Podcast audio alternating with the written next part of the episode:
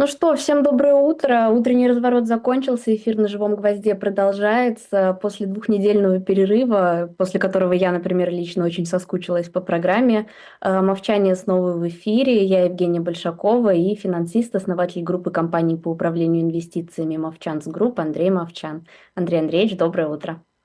Доброе утро, Женя, доброе утро всем. Э, я тоже соскучился, честно говоря. Главное, что меня есть что рассказать, потому что я э, за это время очень много чего успел сделать, много где успел побывать.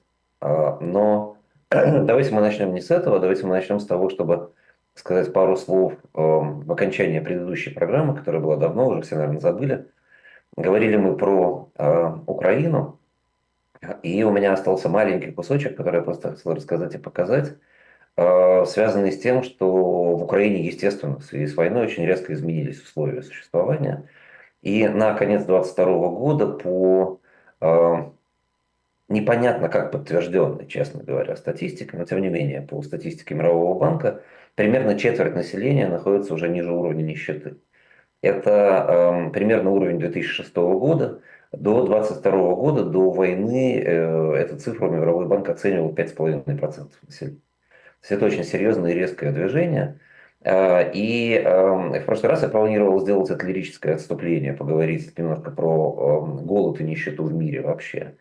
И сейчас эм, все-таки хочу об этом договорить, потому что мы с вами потом будем говорить об очень богатых странах и о глобальных инвестициях, то есть все, что связано с топ-капиталами и топ-уровнем жизни и так далее. И э, нельзя так просто так резко перейти от одного к другому, все-таки не проговорив, что еще в мире существует. Так вот, Жень, удастся показать нам картинки, да? Очень хорошо, спасибо. Э, есть несколько э, статистик, которые э, собираются по состоянию бедности и, и голода, в том числе в мире. Да, вот один из графиков, который Женя, наверное, сейчас нам сможет показать, я их отсюда сам не вижу, поэтому я могу только надеяться. Это график изменения количества стран и количества людей, которые страдают от недоедания в мире. Ну и в то время как э, рынки росли и э, экономики развивались, и деньги вбрасывались в мировую экономику, и мы с вами много раз обсуждали, как э, на этих рынках зарабатывать, и как люди становятся богаче, и количество миллиардеров становилось богаче. Но вот смотрите, с 2016 года по конец 2022 в мире на 10 стран, страдающих от голода, стало больше. Э, из 48 их стало 58, это больше четверти всех стран мира.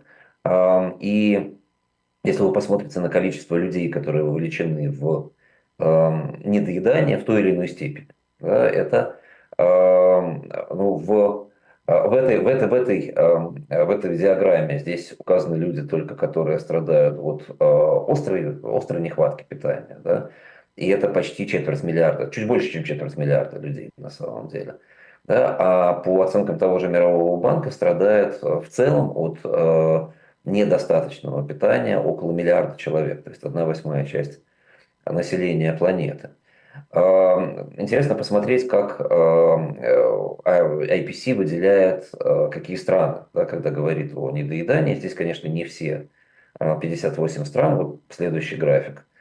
Да, но, но Украина сюда уже попала в этот список с теми самыми 25% населения. Это почти 9 миллионов человек, которые страдают от недоедания. Причем здесь э, вы видите цвет фиолетовый, это означает, что это то, что они называют не, не, не фейст, да, там не, не, не moderate, да, не, не, не легкое недоедание, да, это серьезные проблемы с э, получением питания.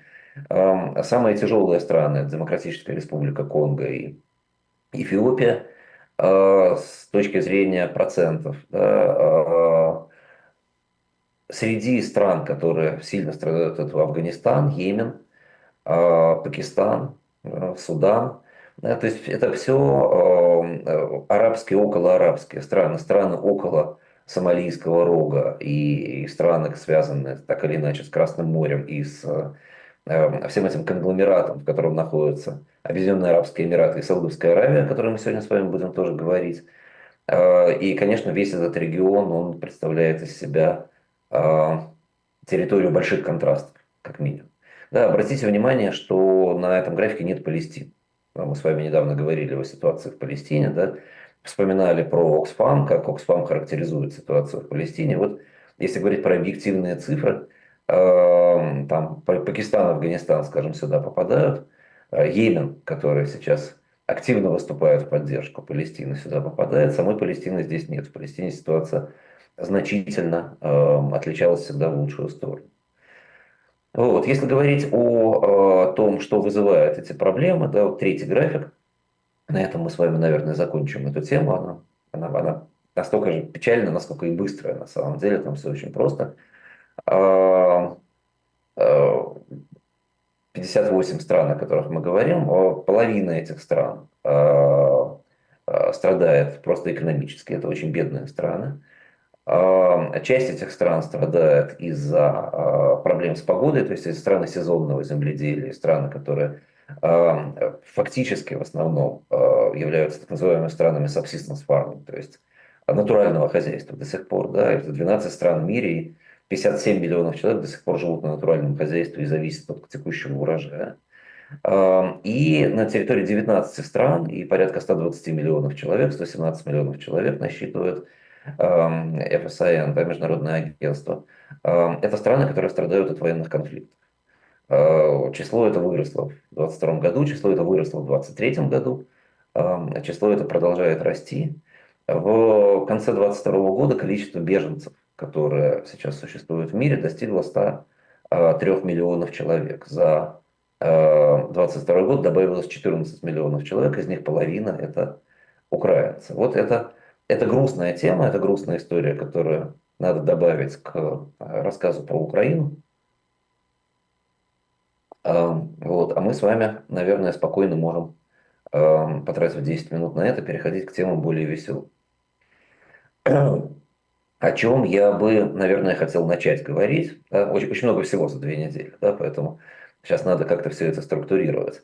Э, я э, эти две недели провел в Дубае и, и на Кипре, залетал по дороге на Кипр и э, посетил несколько очень разных мероприятий. Заодно я выступал на там, Forbes Global FinTech Summit в Лимассоле, выступал в нескольких э, клубах и в нескольких местах в Дубае. Э, так что даже какой-то патриотический канал написал, что я зарабатываю выступлениями. Нет, я, к большому сожалению, выступлениями не зарабатываю, делаю совершенно бесплатно, просто как часть своей э, маркетинговой работы и э, общественной. Вот. Но так или иначе, очень много чего посмотрел, повидал. Мне, наверное, хочется два слова отрефлексировать про Эмираты, где я 8 лет не был. Если помните, мы говорили с вами про Эмираты ну, несколько месяцев назад, так скажем, я не помню уже когда подробно. Вот если говорить о впечатлениях про то, что сейчас происходит в стране, значит, ну, смотрите, во-первых, конечно, совершенно невероятно за 8 лет много построено. Это, наверное, самый активный мировой центр нового капитального строительства за это время. Эм, там Дубай-Марина, которая была, не знаю, 15 высоток, когда я там был 8 лет назад, сейчас их стало, наверное, 50. И, и так везде. Очень активное строительство. Эм, чувствуется, что больше людей, чувствуется, что больше, более структурирована жизнь даже за эти 8 лет стала. Значительно больше бизнеса и финансовый центр значительно активнее. Эм, явно видно, что значительно активнее в жизни принимают участие мигранты. Э, там не, не, не англичане, которые приехали работать инвестиционными банкирами, а именно мигранты из Пакистана и Индии. Эм, я приехал как раз в, в праздник, да, в годовщину образования Объединенных Арабских Эмиратов. Э, были выходные, и в центре Дубая были просто толпы, которые полиция вынуждена была регулировать, как будто демонстрация идет. Но это была не демонстрация, это просто люди ходили по центру города. Вот, то есть это тоже ну, то, о чем мы с вами говорили, да, то, что в Дубае очень много живет иностранцев, которые так или иначе, скорее всего, начнут определять свою повестку в определенный момент, это, это просматривается и чувствуется. Видно, что э, инфраструктура, как и в Китае, потихоньку заходит в такой же инфраструктурный тупик. Да, в, наверное, не в плохом смысле этого слова пока, да, потому что все работает, но э, уже есть э, недострой, который не строится, который стоит. уже есть, видно, площадки, которые подготовлены, которые не функционируют, на которых строительство не ведется. Я специально э, пошел, поговорил, посмотрел статистику. Э, очень много cancellation of the projects, очень много отмен э, в связи с тем, что девелопер не смог э, начать стройку, не смог выйти на площадку. То есть это есть, это, это уже нельзя упускать. Эм, занятость помещения, occupancy, то, что называется, э, по вновь строящимся объектам, которые недавно сданы, где-то 30-40%. Э, по более старым, если это не прям не прям точечные центральные локации, там, там где-то 50-60. То есть стало свободно. Это то, чего 8 лет назад не было. Как 8 лет назад все говорили, не хватает, не хватает, не хватает, не хватает. Вот. А, ну и на фоне этого, конечно, а, абсолютно, там кто-то даже назвал амфетаминовой а, эйфория среди русскоязычного населения. Э, очень много русскоязычных из России, Белоруссии, Украины. Они совершенно везде, э, на улицах, в офисах, э, на, на встречах. Очень интересно, что в отличие, скажем, от Европы, да, вот сейчас я живу в Лондоне, здесь в основном русские поддерживают очень тонкие связи с Россией и, и релацированы как бы ну, ментально с точки зрения бизнеса и так далее. Мы даже думаем здесь с клубом «Зима» в Лондоне сделать такой проект «Метаморфозы», серию интервью о том, как э, русскоязычные перестраивали свой бизнес глобально для того, чтобы уйти бизнесом из России. В Дубае, наоборот, русские присутствующие в Дубае сохраняют очень тесные активные связи с Россией. У них работающие бизнесы в России, они э, ездят, летают, ездят туда-сюда, э, абсолютно не считают себя эмигрировавшими, хотя живут в Дубае прочно. А, и эм, интересно, что если там в Европе, скажем, человек, который занимался неким бизнесом, как правило, пытается этим бизнесом заниматься в Европе, э, ну или глобально, или как-то, так сказать, еще, да, но, в общем, сохраняет свою линию бизнеса. Э, в Дубай э, стандартная картинка, то, что я вижу, это э, человек, который в, в России, скажем, ну, условно, у него был завод по производству сантехники, э, он приезжает в Дубай, и вот мы сидим за большим столом, и он говорит, да, вот у меня там успешный завод по производству сантехники, я зарабатываю в России деньги, а здесь я инвестирую в стартапы еще занимаюсь коучингом и фотографией. То есть в Дубае происходит конверсия. В Дубае очень много людей инвестируют в стартапы. Э, очень мощное сообщество Angels Deck, э, очень серьезное, действительно, мне очень понравился разговор. Э, люди очень всерьез работают с венчуром, про венчур мы тоже поговорим в ближайшее время, потому что я очень много чего узнал за это время про него интересного. А, вот. Есть менее серьезные сообщества, есть очень большое пространство людей, которые занимаются криптовалютами.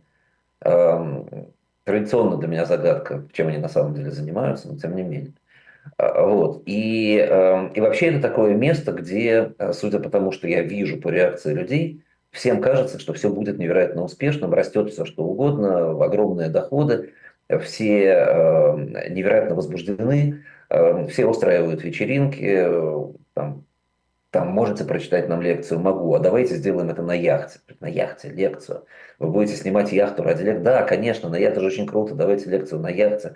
Давайте, а потом вечеринку в пентхаусе. То есть это все, все немножко великий Гетсби такой. И это меня немножко смущает, потому что, конечно, ну, не бывает экономик, в которых вообще все растет. Э, любой ресторан успешен, любой бизнес прекрасен. Э, пока для русскоязычных в Дубае это период э, начальной эйфории, как в любом миграционном процессе, в том числе бизнес-эмиграции, есть некий период начальной эйфории. Вот в Лондоне он давно закончился, здесь люди всерьез работают, а, а там пока это есть, это надо учитывать. А, а на этом фоне, естественно, уже видны следы перенасыщения за счет там, русских денег, русского предпринимательства, русские Э, приносят туда э, определенную культуру столичного бизнеса, эм, создаются новые рестораны, создаются эм, новые клубы, создаются новые сервисные бизнесы, очень много вкладываются, и, конечно, все это будет вести борьбу за существование. Конечно, что-то выживет, что-то не выживет, что-то что-то уйдет, э, что-то вынуждено будет как-то трансформироваться, идти через пивоты, и а у меня есть ощущение, что вот эта тусовка, говоря молодежным языком, не готова к такой трансформации. Пока все уверены, что, что все будет хорошо, чтобы они не делали. Но посмотрим, что будет дальше. Пока что Дубай потихоньку вступает в кризис недвижимости. Эм, уже ликвидность очень резко упала, уже э, очень сложно что-то реализовать, уже вторичный рынок стоит намного дешевле, чем первичный. Это первый признак такого кризиса. Вот. Но э, посмотрим, что дальше будет. Э, надо, кстати, сказать, наверное, последнее, что про Дубай хочется сказать, это то, что очень большое влияние в Дубае видно выходцев из э, Центральной Азии, выходцев из Узбекистана, из Казахстана. Э, они чувствуют себя, естественно, даже более органично, поскольку это все так сказать, некая общая среда. И та же самая э, особая экономическая зона в Астане, она делалась же по образцу дубайских особых экономических зон. Эм, и они тоже там очень успешны, кстати говоря. Они тоже создают там разные бизнесы. И с ними тоже очень интересно там общаться. Так что русскоязычность там не только э, за счет русских. Но вот все это оставляет некоторое ощущение уже перегретости и э, движения по инерции. Э, ну, ну, посмотрим. Да, здесь, здесь сложно сказать, что будет дальше. Эм, я, кстати говоря, улетел эм, утренним рейсом Emirates из Дубая за два часа до прилета Владимира Путина. Эм, слава богу, не застал этого явления. Он прилетал очень коротко, на несколько часов. И э, так толком никто не знает, зачем. Это был очень быстрый визит, нет никакого коммюнике вменяемого, да, почему, что, куда, там, посмотрим, на что это повлияет или ни на что не повлияет. Мы пока этого не понимаем. Вот. Ну а э, в э, самом Дубае, естественно, я разговаривал очень много про э, инвестиции, про то, что происходит сейчас на рынках. И, и кое-что из этого, наверное, хочу показать. Сейчас просто, ну, наверное, как иллюстрация к тому, о чем сейчас все думают, о том, о том что происходит. Мы вообще очень много сейчас говорим про макроэкономику, потому что она прямо на глазах как это не парадоксально, да, вот мы, мы всегда жили такими периодами в год, два года, три года. Был там постковидный год, был э, там 21 год активного роста, был 22 год коррекции общей в связи с инфляцией. И сейчас вдруг макроэкономика стала оживать прямо в течение недели. Мы э, прожили такую депрессивную фазу второго полугодия, август, сентябрь, октябрь. Рынки падали, все говорили, да, вот там рынок труда горячий, ставка не скоро будет сокращаться. Эм, все рынки инвестиционные очень дорогие, эм, они должны скорректироваться, даже если там экономика будет расти и так далее. Вы, наверное, помните, мы обсуждали в сентябре все это. Да? И вот вдруг приходит ноябрь, и с приходом ноября резкий рост э, всего, почти на 10% вверх американский рынок акций от 3 до 4 процентов вверх э, рынки облигаций, что невиданная совершенно скорость роста для рынков облигаций. Э, Билл Акман, который считается очень опытным специалистом по э, фондовым рынкам, в конце сентября говорит о том, что по десятилетним трежерис можно увидеть ставку в 7%, потому что инфляция не побеждена и рынок труда горячий. Э, через полтора месяца он меняет свои показания полностью, говоря о том, что 5% это было избыточно, и теперь он продал все позиции. Теперь э, наоборот, э, там продал короткие позиции, да, закрыл. Теперь наоборот, э, десятилетние трежерис должны расти. Э, и они действительно очень сильно выросли. И там, все фонды, которые были позиционированы к рынку, все очень хорошо заработали в в ноябре и в декабре ралли продолжается, и такое впечатление, что все хотят себе сделать новогодний подарок. И, и все уже говорят о том, что в следующем году три раза будет сокращаться ставка, а кто-то говорит пять раз будет сокращаться ставка рефинансирования э, в США. Эм, и, и текущая риторика выглядит примерно так, что смотрите, сегодня инфляция уже 3%, ставка 5, 25, 5,5, то есть реальная ставка по отношению к инфляции 2,5%. Это очень жесткая монетарная политика. Эм, такая жесткая монетарная политика никому не нужна, это избыток. Э, ставку надо сокращать вне зависимости от того, что происходит с экономикой, э, просто для того, чтобы помогать этой экономике дальше расти. Э, и, и на рынке образовался как бы вин-вин, образовалась вин-вин ситуация. Да, если э, экономика уходит в рецессию, то ставку будут сокращать, потому что рецессия, надо помогать экономике. Э, а если экономика не уходит в рецессию, то прибыли компаний будут расти, И раз прибыли компании будут расти, то все равно рынки будут расти. То есть куда, вот куда не пойдет экономика, рынки все равно будут расти, давайте инвестировать. Да, эм, вот там есть очень показательный график, кстати говоря, сейчас, может быть, нам Женя покажет. Эм, он у меня, правда, кончается 17 ноября, но поверьте, там ситуация ровно такая же сейчас, то есть даже еще, еще больше даже все выросло на сегодня. На сегодня. Эм, очень большой рост в NASDAQ за этот год, э, очень большой рост в крупнейших компаниях NASDAQ и S&P, так называемый VIP Basket. Эм, там вот 19-20% было на середину э, ноября S&P, сейчас это там еще сильно больше э, с тех пор. При этом, посмотрите внимательно, да, equal weight, так называемый S&P, то есть не по капитализации взвешенный индекс, а взвешенный как будто, так сказать, одна акция, один голос, да, демократический, он вырос на середину ноября всего на 5% и не сильно больше сейчас. Эм, то есть и S&P, и NASDAQ показывают рост только своими лидерами, своими крупнейшими компаниями. То есть этот рост в основном идет за счет ритейла, за счет того, что люди вкладывают в то, что знают. Да, и фактически э, там толпой определяется движение всех рынков, но тем не менее движение все вверх, э, эйфории много. Э, мы очень осторожно к этому относимся продолжая на этом зарабатывать, честно говоря, да, потому что мы позиционированы в сторону рынка были все это время. Но тем не менее, нам кажется, что после Нового года пойдет пересмотр всех этих позиций.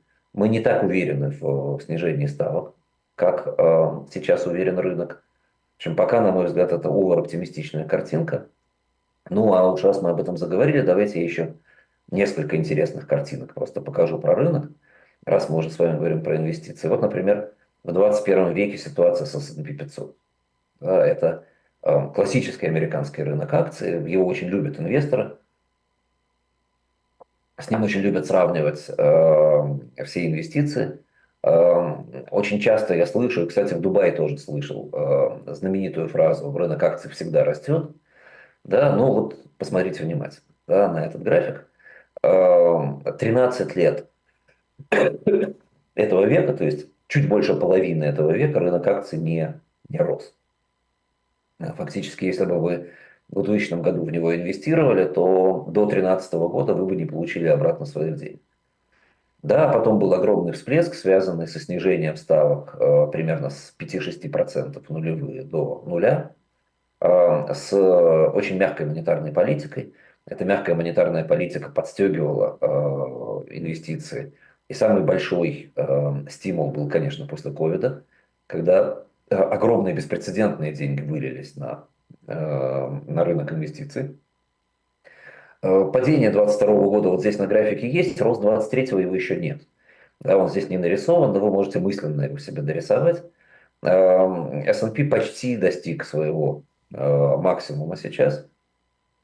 И что он будет делать дальше, это, как всегда, большая загадка, потому что Сейчас э, денежная масса сокращается, ставка все еще э, достаточно большая. Ожидания того, что она снизится до нуля, э, отсутствуют даже у самых оптимистичных игроков. Консенсус говорит где-то о 4% на конец следующего года. Я не поддерживаю консенсус, я не уверен, что ставка будет так низко на конец следующего года. Я не вижу в этом большого смысла для ФРС. Вопрос, насколько ФРС в данном случае Э, независимо, конечно, будет, потому что демократам нужно будет выбором показывать максимально хорошую динамику. Ну и если ФРС удержится, э, э, потому что она независима или потому что руководство ФРС понимает, что республиканцы все равно приходят к власти в Америке, сейчас уже более-менее тоже консенсус считает, что Трамп будет следующим президентом. А так или иначе, да, я бы не говорил так определенно, что ставка будет резко снижаться. Эм, что еще интересного можно сказать про S&P? Вот посмотрите, следующий график. Э, это уже э, диаграммы столбиков. Э, это анализ того, как чувствовал бы себя трехлетний инвестор. Не в смысле, что ему три года, а в смысле, что он на три года проинвестировал в S&P 500. То есть мы же все, у нас у всех есть конечный диапазон инвестирования. Мы когда-то вкладываем деньги, когда-то их забираем. Да, вот анализ таких трехлетних интервалов в 21 веке. Да, там, конечно, можно было заработать э, хорошие деньги, если вы посмотрите вот где-то посерединке, там от 6 до 17 процентов годовых там сосредоточены там красивые столбики, 12% инвесторов зарабатывают от 6 до 7,5% при этом годовых, там 12 зарабатывают 7,5 до 9, и даже 8% инвесторов от 14 до 17, но что надо понимать? 8% а, инвесторов за это время заработали меньше, чем минус 11% годовых, то есть сильно потеряли деньги. Вот. Каждый, почти каждый десятый инвестор, который на три года заходил в S&P 500 в 21 веке, потерял очень много денег. 32% инвесторов, вот видите красную стрелочку, она соответствует э, количеству инвесторов, которые потеряли деньги на этих инвестициях в целом. Каждый третий инвестор, заходя в акции в на три года в 2021 году потерял свои деньги. И 52% инвесторов, то есть каждый второй инвестор заработал меньше, чем средняя доходность по облигациям за этот период. То есть, вообще говоря, э, при всех э, привлекательных свойствах акции, при том, что кумулятивный график, э, как, мы, как вот вы видели предыдущий график, кумулятивный график как бы красиво растет, при этом, когда дело доходит до реальных инвестиций, все оказывается не совсем так. Да, и только два инвестора из трех заработали на рынке акций в 21 веке. Э, очень интересный график, кстати говоря, связан с биткоином. Очень много мы обсуждали криптовалюты в Дубае. Э, там сообщество все еще очень любит криптовалюты. Но вот график годичных инвестирований в биткоин. Биткоин более короткая вещь. Да? Ну, я думаю, что вы помните, да, что биткоин вырос просто с нуля до, до плюс бесконечности. Э, и если на этот график вы посмотрите, то 13% инвесторов, вкладывавших деньги в биткоин на год, заработали более 1000%. То есть это, это очень серьезно. Да? Там, от 100% до 1000% заработала треть инвестор, каждый третий инвестор. Но при этом 22% инвесторов получило убыток больше, чем 20%, и 27% инвесторов, то есть почти каждый третий, получили убытки от такого вложения. То есть биткоин э, капризная инвестиция тоже, несмотря на то, что вот этот кажущийся бесконечный рост. Да, а если посмотреть на а, график однолетнего результата инвестирования в биткоин, а, например, начиная с а, там, 2021 года, то там получится уже примерно 57-58% инвесторов, которые получили убытки. А, то есть и даже такая так сказать, красивая история, она тоже не так красива, когда вы начинаете в нее реально инвестировать. Вот. Что еще интересного да, за, на, на рынках за это время было, за 21 век, о чем мы говорили в Дубае? Ну вот, например, график облигационных портфелей. А, он, а чем он примечателен? Да? Получается, Жень, да, его показать? Да, отлично. Чем он э, примечателен? Значит, во-первых, как видите, здесь разные рынки. Да? Американский рынок, глобальный рынок, рынок американских трежерис, американское казначейское обязательство безрисковый.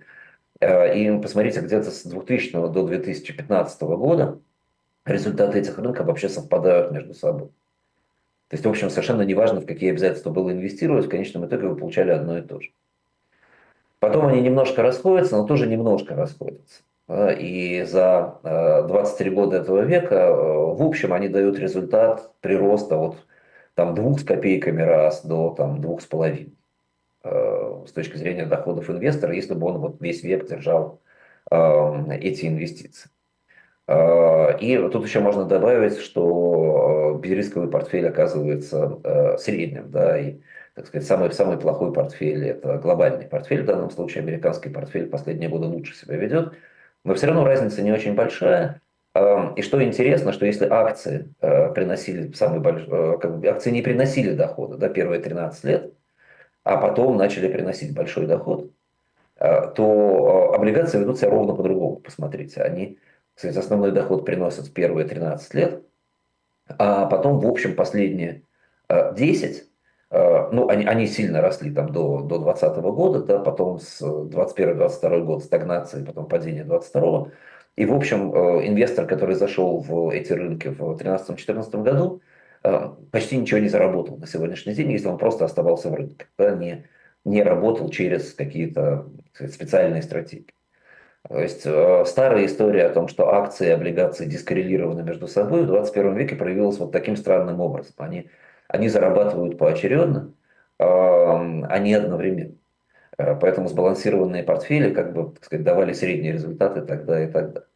При этом, если вы внимательно посмотрите на картинку, вы увидите, что доход по этим портфелям в общем, не очень отличается от дохода по акциям. Да? Там, там, там чуть больше, там 3 с чем-то да, результат э, индекса с 2000 года. Да, а здесь там, так сказать, 2 с чем-то, 2,5, хотя риска значительно меньше, волатильность значительно меньше у э, портфелей облигаций. Да? Ну и вот еще такой же интересный график столбчатый. Это однолетний результат инвестирования в американские безрисковые бумаги, американские казначейские бумаги, трежерис – Э, которые, как правило, все противопоставляют рискованным облигациям. Э, но понятно, что они, они безрисковые, если держать их до погашения.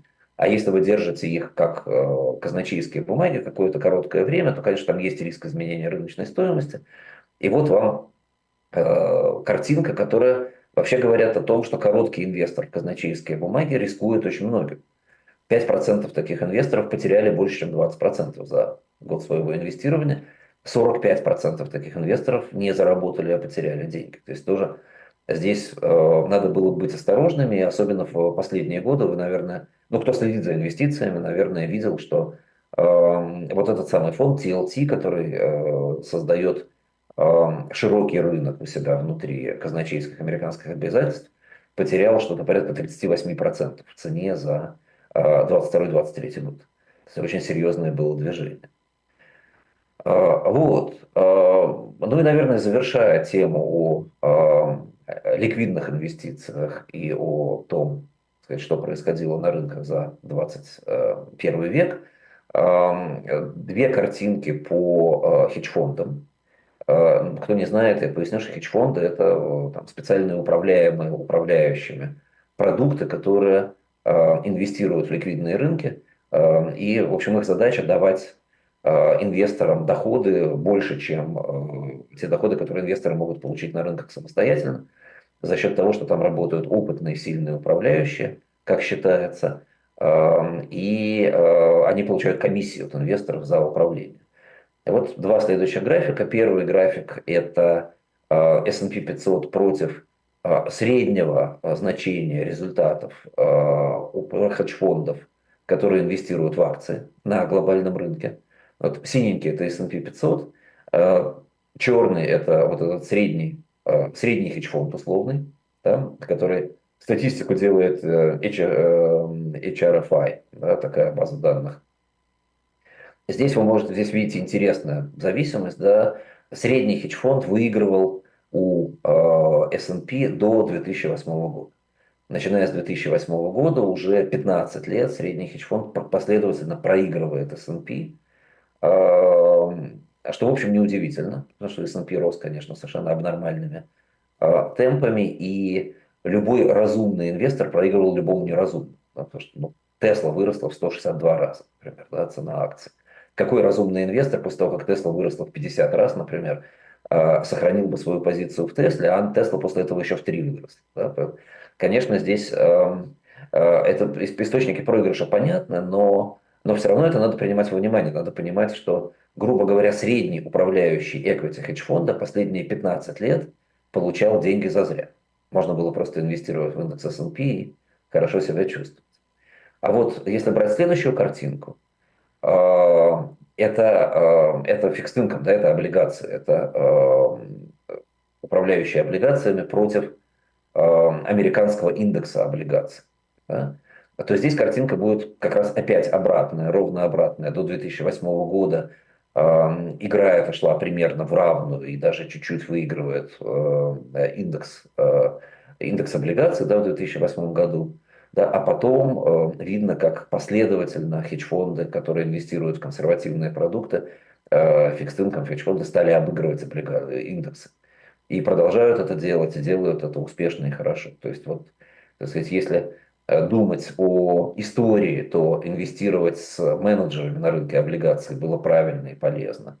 Инвестировать с менеджерами на рынке акций, э, со средними менеджерами, еще раз подчеркну, всегда бывают хорошие и плохие. Да? Со средним менеджером было бесполезно. Как оно будет дальше, мы не знаем, потому что мы не знаем будущего никогда. Но, тем не менее, это наблюдение можно принимать во внимание. И я еще раз хочу повторить эту фразу, не надо в данном случае себя обманывать. Хорошие фонды, конечно, получают результаты лучше рынка. Хорошие фонды существуют, хорошие фонды, в них не очень просто попасть, но их можно найти. Но, но, но если вы не обладаете соответствующей подготовкой, да, то вы, скорее всего, попадете в средний фонд и будете получать вот примерно такие результаты. Ну и, наверное, заканчивая разговор про большие рынки, про макроэкономику, у меня есть красивая картинка, которую просто можно, наверное, некоторое время подержать на экране. Эм, это примерно то, что мы сейчас про экономику знаем. Эм, как всегда, в будущем инвестиционных рынков э, есть свои драйверы, которые позитивны, свои драйверы, которые негативны.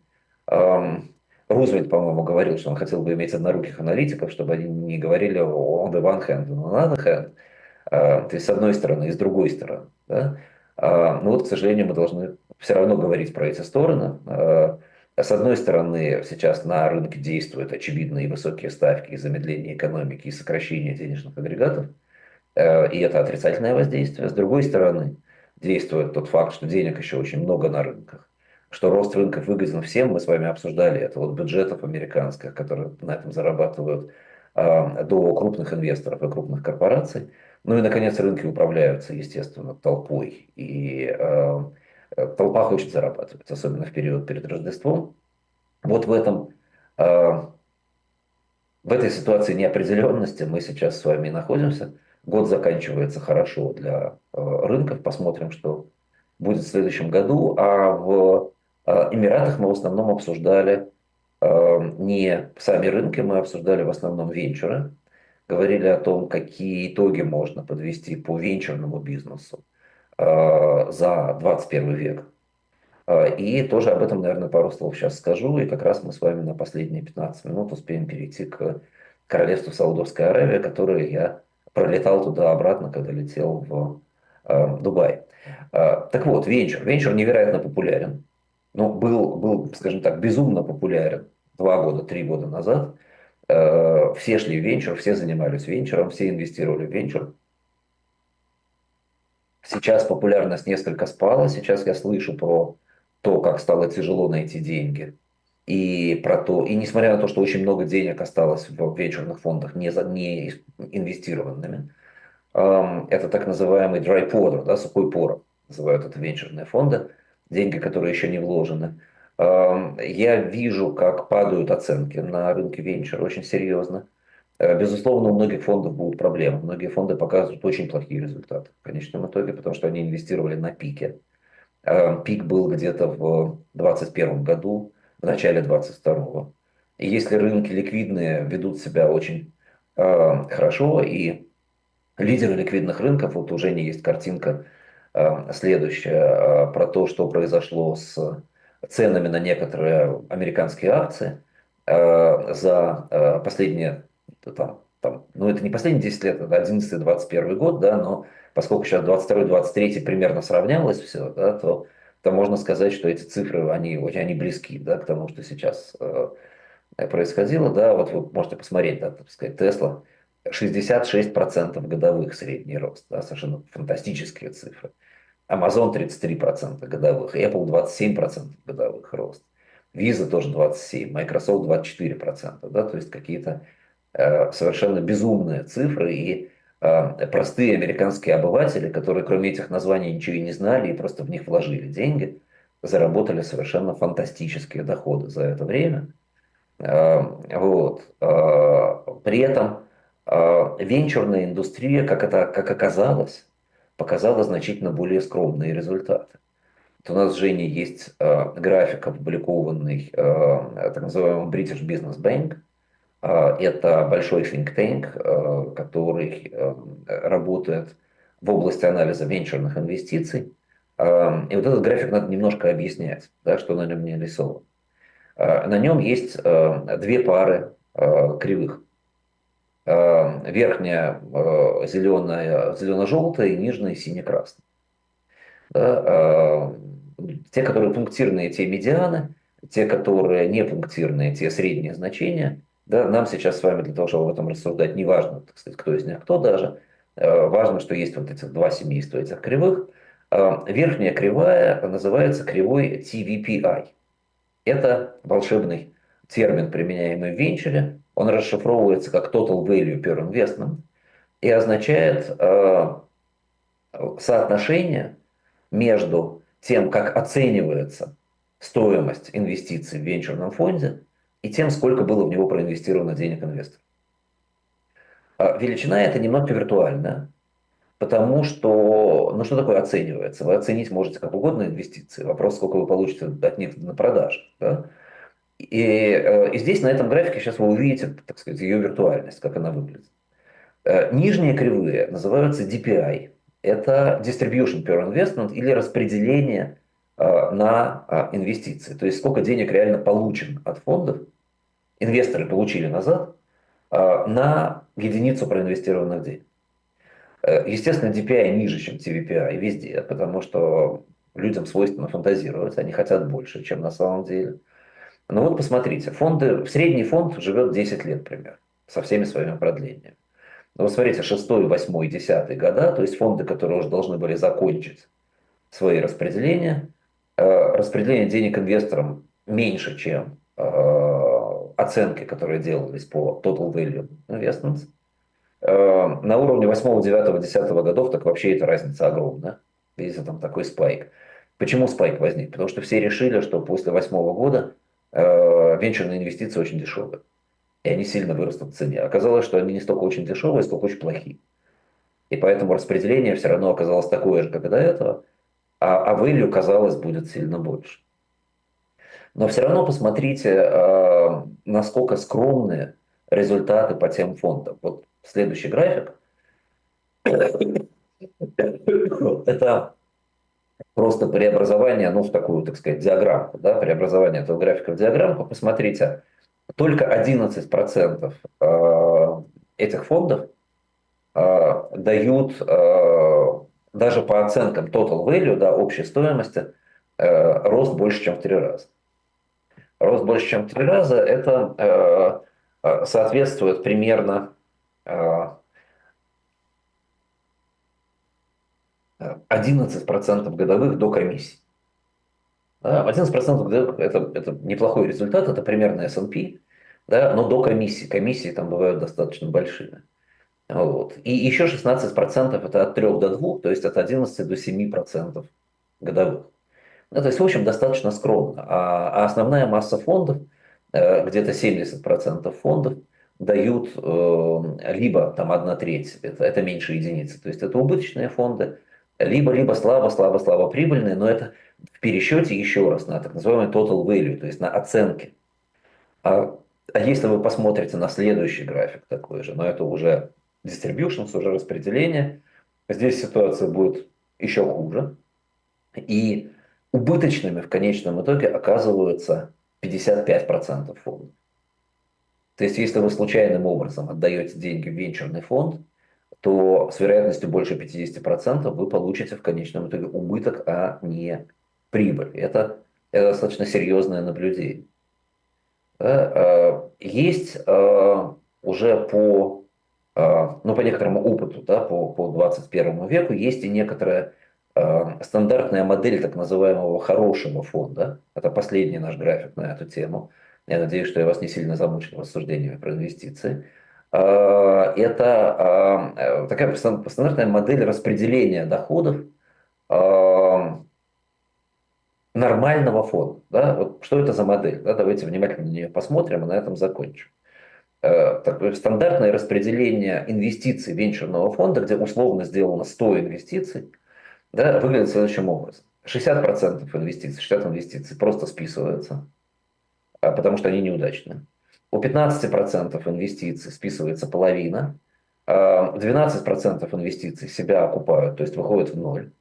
5% а, инвестиций дают доход 50%, то есть вырастают на 50%. 4% вырастают на 400, 3% вырастают на 2500%, то есть 25 раз.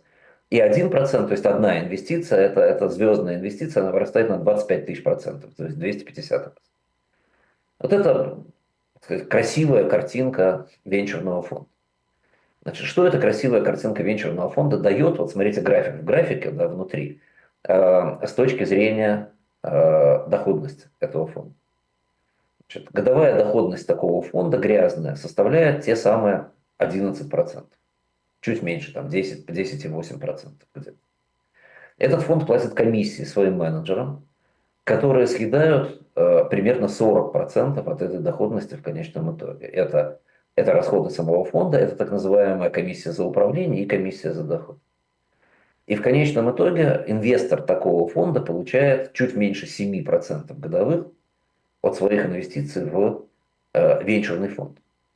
Да, вот, вот эта модель, э, которую можно считать, ну, не золотым, наверное, да, потому что 7% на венчуре – это э, удивительно мало, да, но можно, ну, таким, скажем, так сказать, стальным стандартом на сегодняшний день результатов венчурных фондов э, за э, 21 век.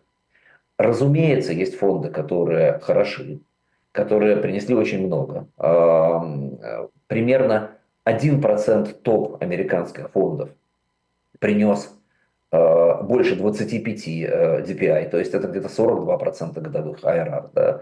это доходность годовая 42%. 1% фондов в Европе или Великобритании принес годовую доходность где-то 31% годовых. И это, безусловно, очень хорошие результаты, несравнимые с результатами ликвидного рынка. Но это 1% фондов в этот 1% фондов попасть практически невозможно инвестору со стороны.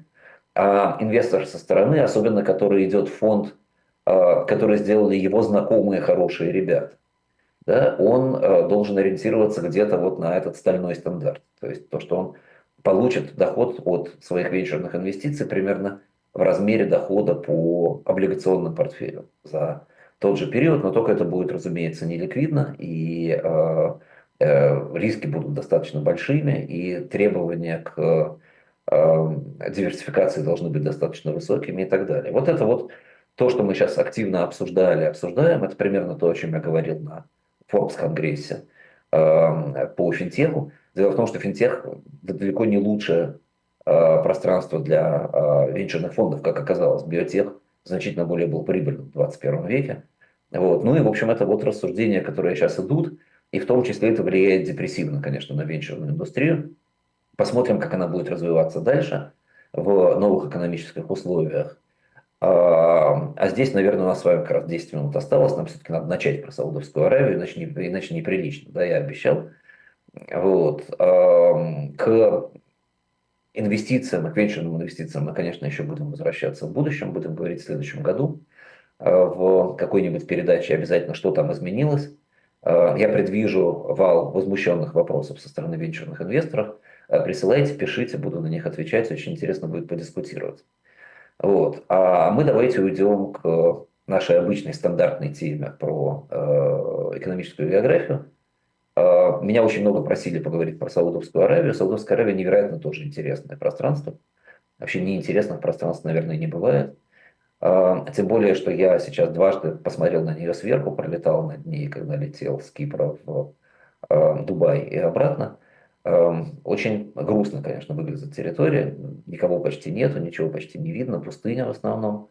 А лететь очень долго. То есть, когда ты вылетаешь с Кипра, ты до Красного моря долетаешь где-то за 40 минут. Там все очень маленькое а потом еще три часа ты просто летишь через э, пространство Саудовской Аравии, пока ты попадаешь ну, в Персидский залив. Три часа, представьте себе, из э, Москвы в Сочи лететь два часа, а, а перелететь поперек Саудовскую Аравию это три часа. Да, это очень большая территория. Э, площадь Саудовской Аравии э, чуть больше двух миллионов квадратных километров. 2,15 э, миллиона квадратных километров – это, вообще говоря, 13 место в мире по площади. Площадь Саудовской Аравии равна площади Гренландии. Так, на вскидку. Да? Вот вспомните карты в проекции Меркатора, да, которые немножко врут по размеру. Вот. Это, это Гренландия. Саудовская Аравия чуть меньше Алжира. На четверть меньше Казахстана.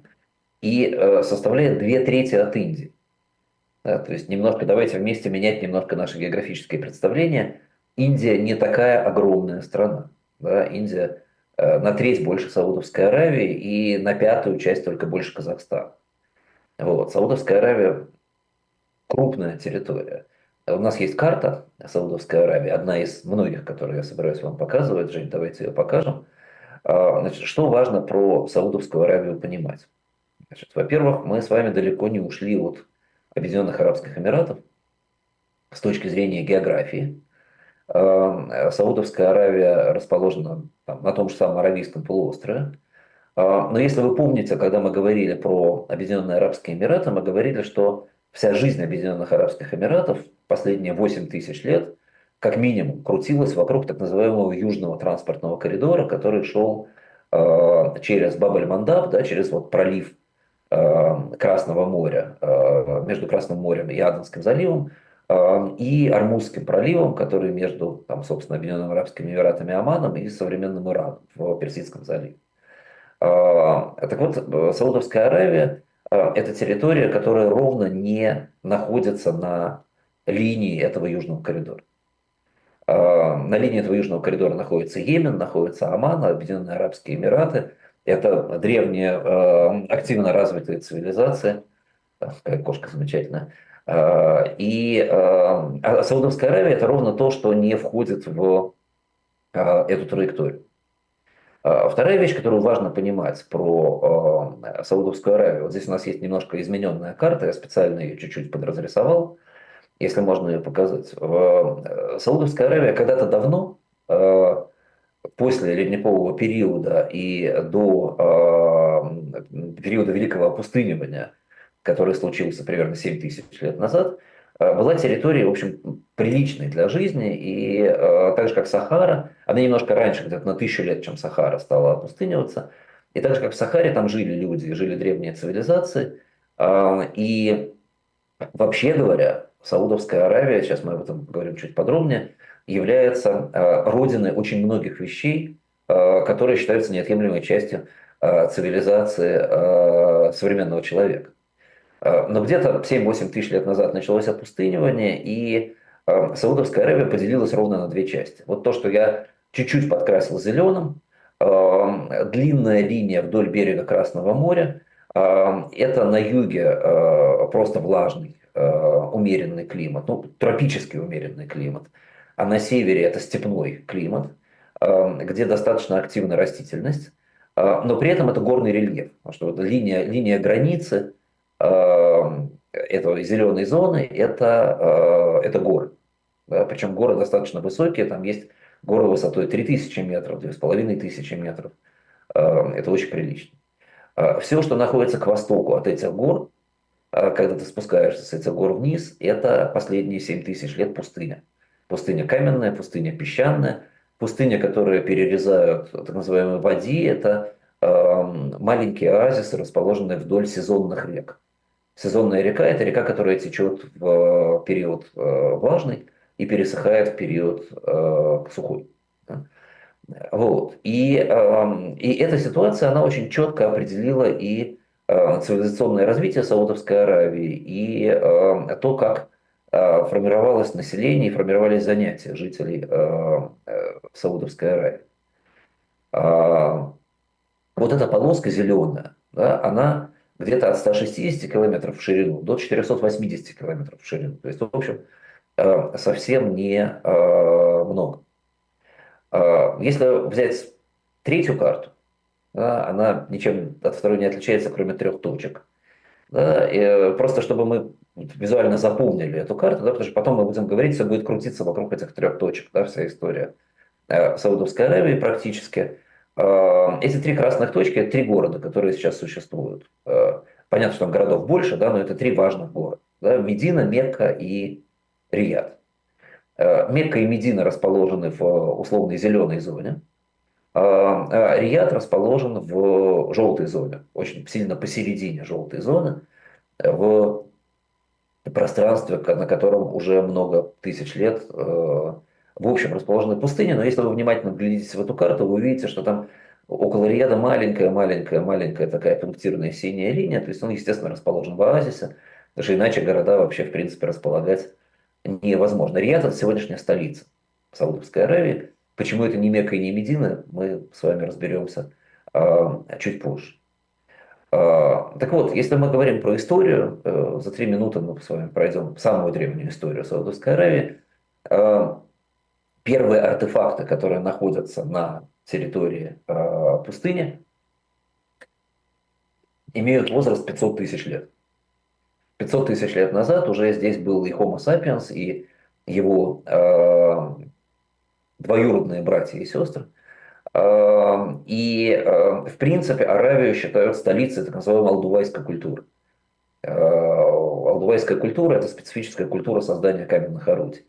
То есть отсюда из, э, из Африки через Аравию э, шел большой поток миграции Homo sapiens, который дальше шел дальше, распространялся по Европе, по Азии. Это, поскольку это было очень давно, я сейчас вам говорю рабочую теорию. Да, понятно, что никто не знает точно до конца, как это происходило. И все это пространство было одним из центров развития культуры. Палеолит переходил в неолит. Э, неолитические находки тоже очень обширные.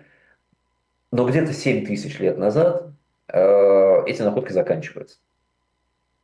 По вполне понятной причине. Потому что происходит опустынивание. И так же, как в Сахаре, э, люди вынуждены уходить из этих территорий. Последнее по времени поселения на желтой части территории Саудовской Аравии поселение доисторическое, естественно, да, исторических-то много. Э, оно условно называется Досария, датируется примерно 7 тысячами лет назад. Оно где-то расположено в 800 метрах от берега Персидского залива, выше Бахрейн. Если вы на карту посмотрите, там есть э, достаточно большой выход к Персидскому заливу у Саудовской Аравии. Вот примерно там, выше Бахрейна, оно и располагалось. Скорее всего, это поселение, это южный фронтир, самая южная точка большой убаитской культуры, которая была тогда расположена во всей Месопотамии. Это предшественники шумеров. Когда-то, когда я учился в школе, считалось, что шумеры – это первая развитая культура в Месопотамии. Вот сейчас все уже понимают, что это не так. И Гобекли Тепе раскопали с тех пор, и очень много памятников убаитской культуры. Вот эти предшественники шумеров а, свой юж, самый южный форпост расположили там, где сейчас находится север Саудовской Аравии. А у нас с вами время заканчивается. И к временам, которые отстают от нас всего лишь на 5000 лет, мы перейдем через неделю. И, и надеюсь, что за час мы закончим разговор про Саудовскую Аравию. А, а сейчас пока нам с вами нужно прощаться. Да, спасибо большое, Андрей Андреевич. Андрей Мовчан, финансист, основатель группы компаний по управлению инвестициями Movchan's Group. Я Евгения Большакова. В следующий вторник в то же время увидимся. Всего доброго.